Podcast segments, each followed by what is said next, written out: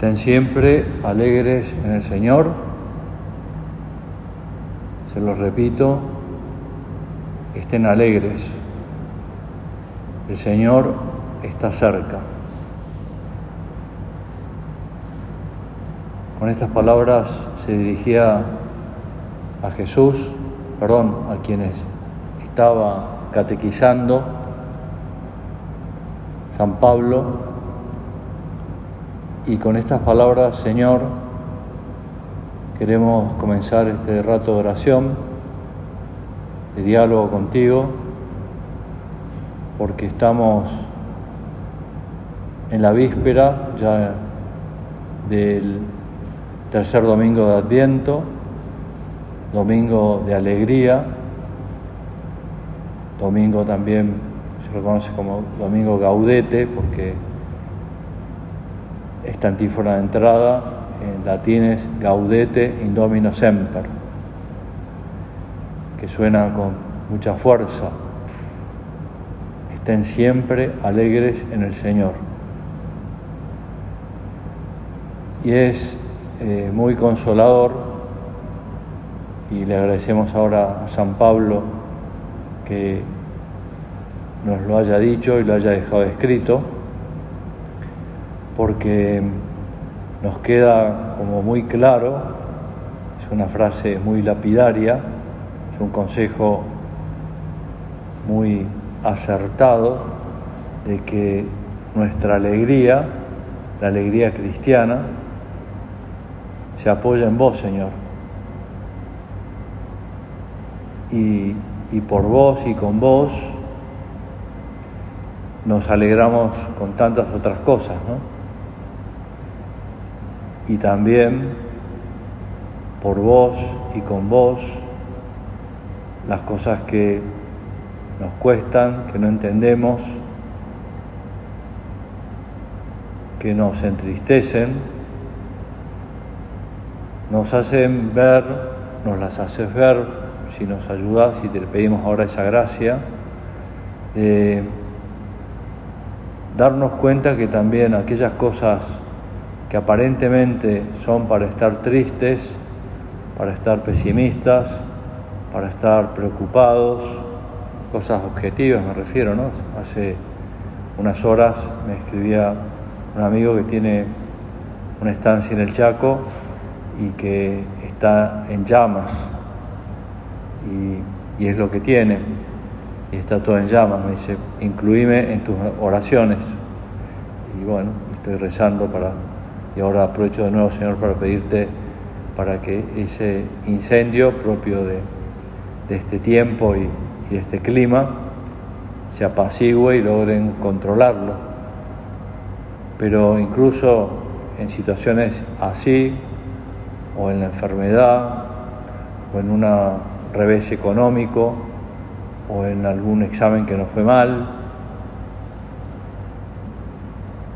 vamos a estar saltando en una pata de alegría y probablemente no. Pero te pedimos, Señor, ver aquello que has permitido, que estás permitiendo y estar, como dice San José María en Forja, alegremente tristes, que parece una contradicción y no lo es, porque es decir, bueno, eh, estar tristes con serenidad, tristes por lo que está pasando, porque se, nos está yendo una persona querida en poquitas horas, entre el mediodía y cuando venía para acá, me llegaron la, noticia de la hermana de un amigo que murió, el hermano de un amigo que murió, la mamá de un amigo que murió. Y lógicamente son golpes duros, en los tres casos inesperados. Y uno dice, y a pesar de todo yo tengo que transmitirles serenidad, visión sobrenatural, alegría, y estar alegremente tristes, serenos, porque estamos en las manos de Dios. Y por eso San Pablo en este caso, como recordándoles que la alegría nuestra no es la alegría fisiológica de la que habla San José María en camino, de animal sano, ¿no? de animal que ha cubierto todas sus necesidades y por eso un perrito está ahí moviendo la cola y bueno, está bien. No, sino que es una alegría sobrenatural, una alegría de sabernos queridos y de sabernos hijas e hijos de Dios. Y en este caso, San Pablo les estaba diciendo a estos primeros cristianos, estén alegres porque el Señor está cerca. Es como que la liturgia nos, dice que falta muy poco para la Navidad. Y, y ese tiempo que llevamos esperando a que llegue, que renazca de nuevo Jesús en nuestras almas, que el pesebre de nuestra alma esté lo mejor preparado posible,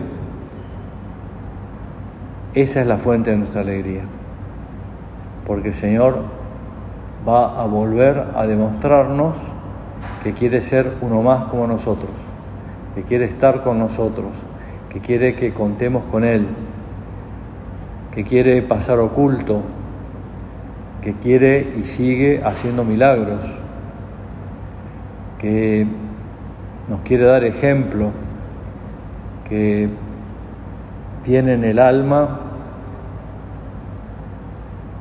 la redención, incluso siendo un niño recién nacido. Hace unos días un amigo que es uno de los que trabaja en Apple con haciendo eh, dibujos con un iPad que hace dibujos, con un lápiz que hace dibujos, y lo han contratado para dar clases de ilustración. Subió una imagen de un niño recién nacido, dormido, abrazado a la cruz. Y cuando lo vi, además de escribirle para decirle que me gustaba mucho eh, esa imagen que había subido, me acordé de un villancico argentino que lo cantan en el norte de Argentina, donde dicen que el niño está dormido, está sereno, está contento porque está en brazos de su madre, aunque sabe que va a morir en la cruz un niño recién nacido. Me dice, bueno, pero un niño recién nacido no tiene conciencia del futuro. Bueno, en este caso era Dios, es Dios, el mismo que está acá con nosotros en el sagrario y con quien estamos intentando hablar. Y por eso está abrazado a la cruz. Y por eso le daba tanta ira, bronca a, quienes lo acompañaron al Señor a la crucifixión, que en más de un momento se abrazaba a la cruz. Y en esta película de la pasión de uno de los soldados dice, no puede ser que se abrace a la cruz. Y lo veían destruido, porque estuvo destruido, y la película está muy bien escenificada, sin embargo, según dicen, cuando terminó de verla San Juan Pablo II, le preguntaron si le había gustado y dijo que sí, que le había gustado, pero que era, eso era poco a lo que él pensaba que el Señor había sufrido. Ese niño que va a nacer, ese niño por el cual nos ponemos contentos y muy contentos de que está cerca, ya está abrazado a la cruz. Y por eso San José María, en más de una oportunidad, nos decía que nuestra alegría, la alegría cristiana, tiene sus raíces en forma de cruz. Y por eso lo más de una vez, pero me acuerdo concretamente en una tertulia en España, se levantó un señor y le dijo, Padre, usted que es maestro de buen humor, entonces nuestro padre inmediatamente lo interrumpe y le dice, gracias por lo de maestro. y porque realmente fue una persona que la cruz estuvo siempre a lo largo de su vida, desde muy chico, que estuvo a punto de morir. Después se le murieron año tras año tres hermanas menores que él. Su padre injustamente cayó en una quiebra económica y quedó eh, económicamente muy mal.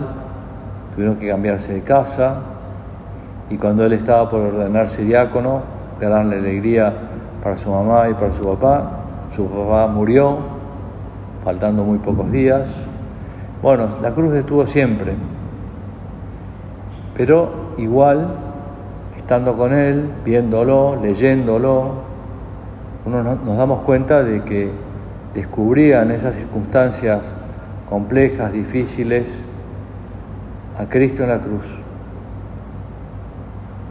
Me acuerdo de una conversación que nos contó un sacerdote que fue a visitar a San José María por una cuestión que le habían pedido.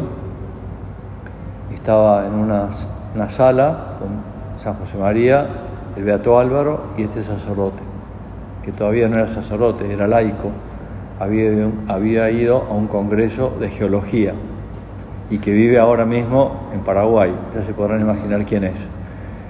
Y estaban los tres, y entonces eh, les contó cosas de Paraguay, y en un momento se animó a pedirle un regalo. Dice, padre, me, me enteré, me contaron que usted ha firmado algunas estampas de la Santísima Trinidad con una ejaculatoria y me gustaría que me regalara una. Y entonces San José María le dijo al Beato Álvaro, Álvaro, ¿por qué no te vas a fijar si tengo alguna en el escritorio? Y se la damos. Entonces salió el Beato Álvaro. Y entonces San José María aprovechó para decirle al Padre Luis Martín, este hijo mío, como no estaba, sabe lo que es estar con Cristo en la cruz. ¿Y cuál es el recuerdo fuerte que tienen quienes lo han conocido y lo han tratado a don Álvaro, que era una persona serena, sonriente, de buen semblante, porque estaba convencido de que si Dios permitía cosas que no entendía, o que le costaban, o que le dolían, Dios las había permitido y era lo mejor aunque también tenía sus momentos de queja. El Señor está cerca.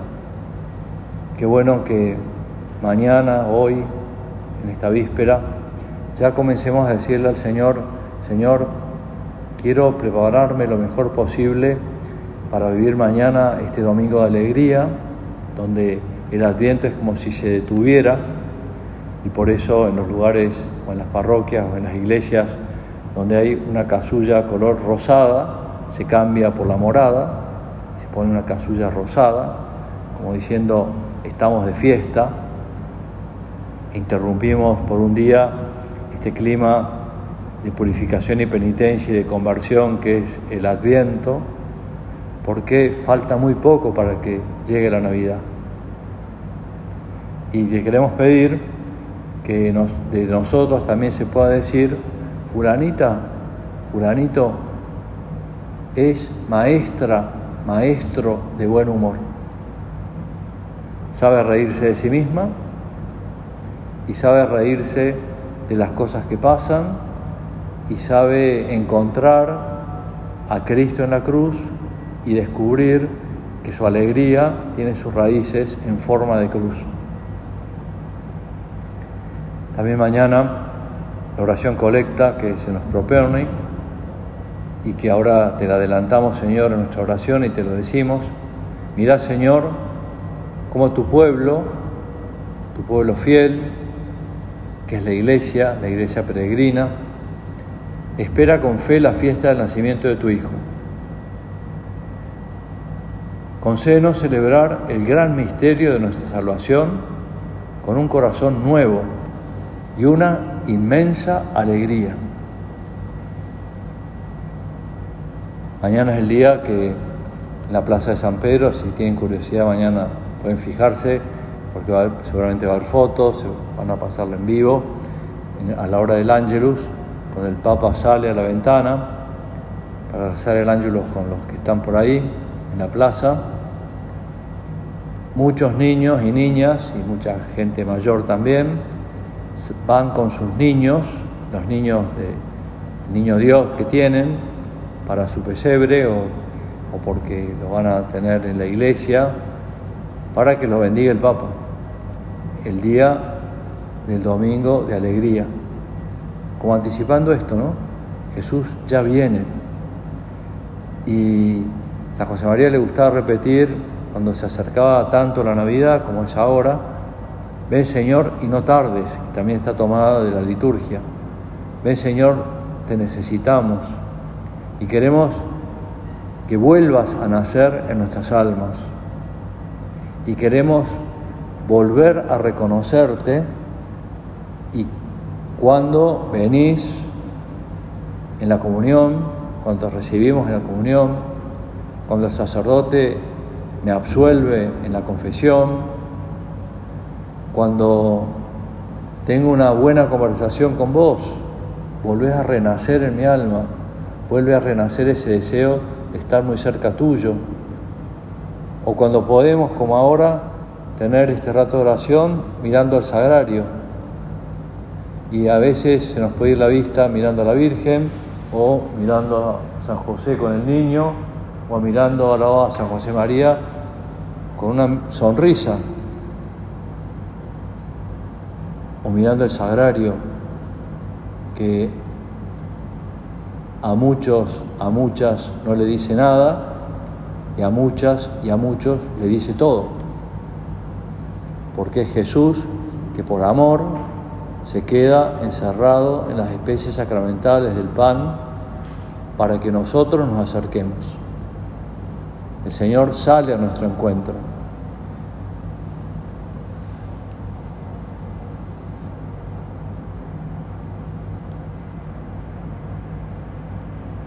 Con ese buen humor que le caracterizaba a San José María, en una entrevista le preguntaron por qué escribió 999 puntos en camino. No sé si alguna vez te lo preguntaste o te entró la inquietud, porque lo normal, si dices ya escribí 999, voy a escribir 1000. Y entonces San José María contestó, escribe este libro, perdón, cuando escribió Surco, Camino lo escribió con 999, cuando escribió Surco, lo escribió con mil números y puso, escribo este número, el mil, en Surco, para que tú y yo acabemos el libro sonriendo, porque hacía todo tipo de cábalas ¿Por qué habrá escrito 999 y no 1000? Porque se le dio la gana, porque quería divertirse.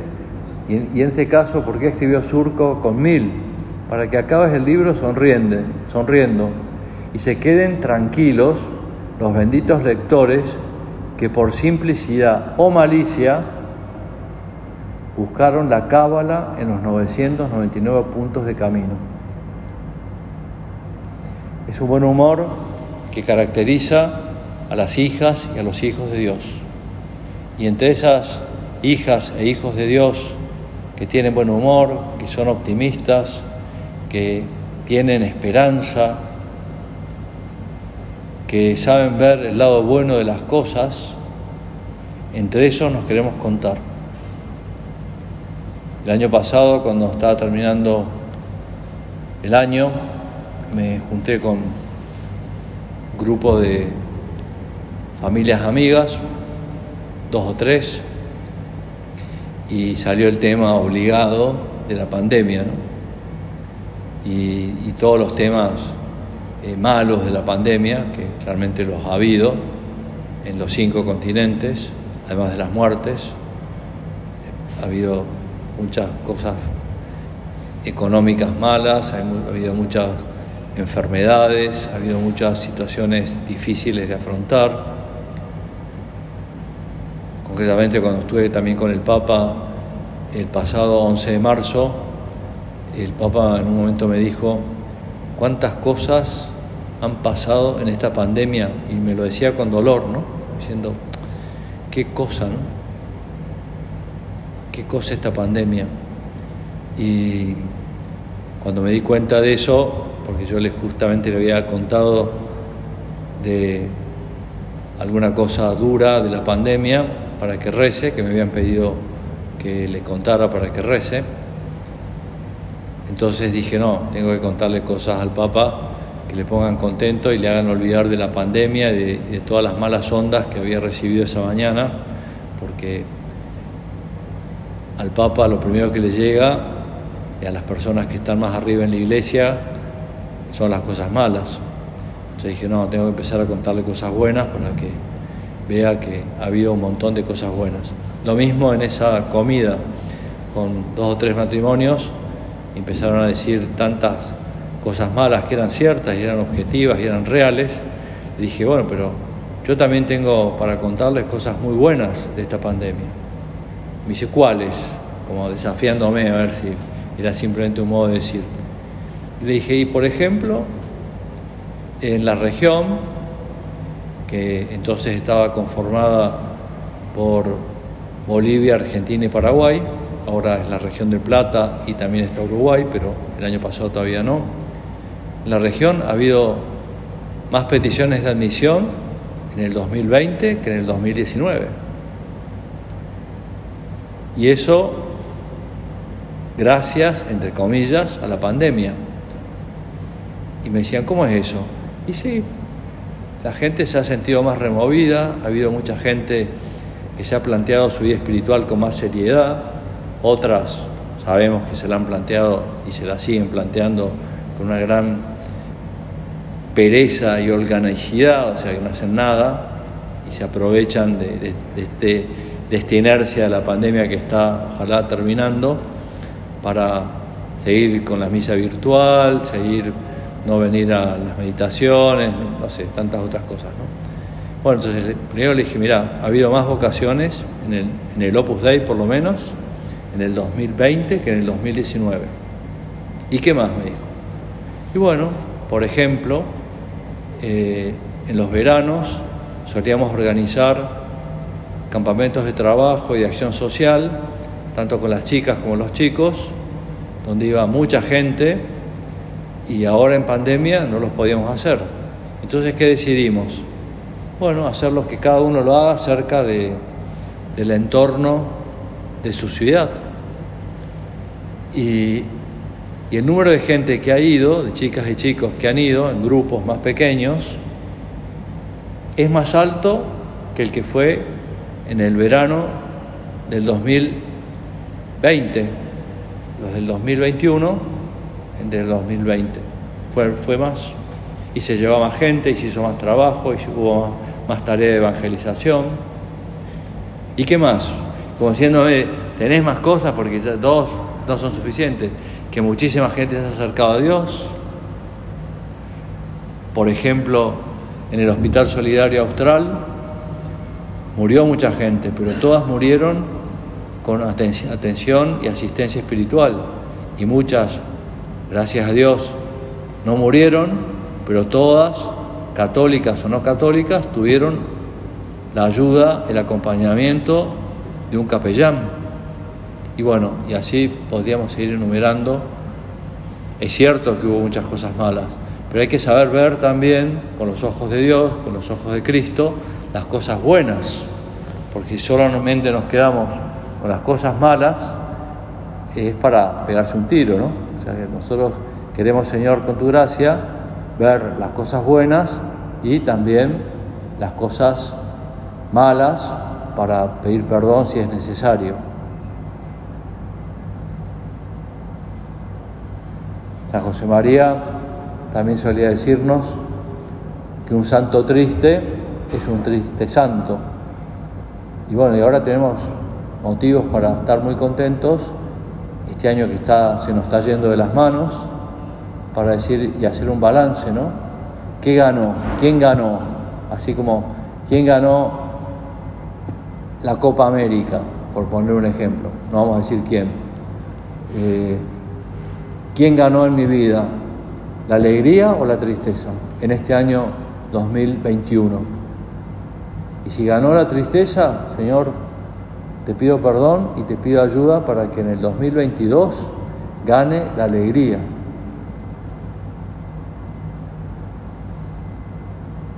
¿En quién se inspira San José María para estar y proponernos como una norma de siempre la virtud de la alegría? Y se inspira en el niño que al nacer sonríe. Y se inspira en la vida oculta de San del Señor que hace y que vive un trabajo con alegría. Se inspira también en la vida pública cuando en la tormenta en el lago de Genezaret logra calmar la tempestad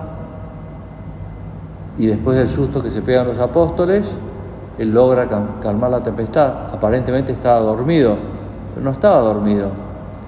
O si estaba dormido, cuando se despierta, calmó la tempestad y no se ahogaron. Y también mirando a Jesús, que cuando les plantea a los apóstoles que den a comer, porque si no, cuando vuelvan a su casa, se van a morir de hambre, algo y tienen tres panes y dos peces, cinco panes y tres peces, varían los números, y multiplica los panes y los peces. Y el Señor internamente se sonreiría ¿Me creerán o no me creerán? ¿Me harán caso o no me harán caso? Y le pone contento que Saqueo, que era petizo, que se sube a un árbol, a un sicómoro, para poder verlo al Señor,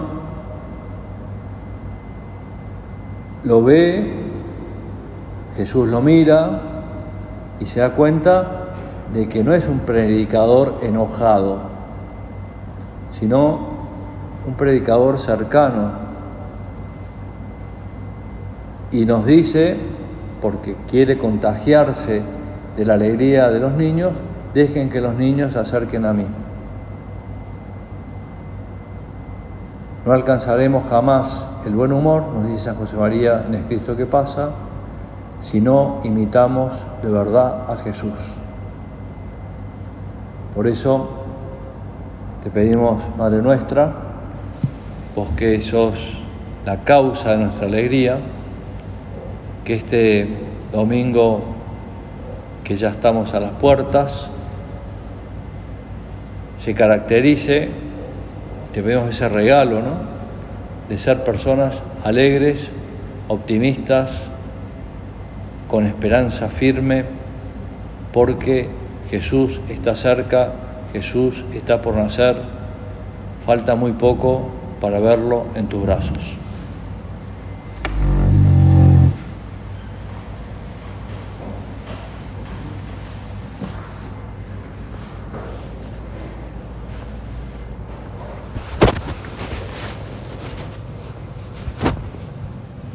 gracias, Dios mío, por los buenos propósitos, afectos e inspiraciones que me has comunicado en esta meditación.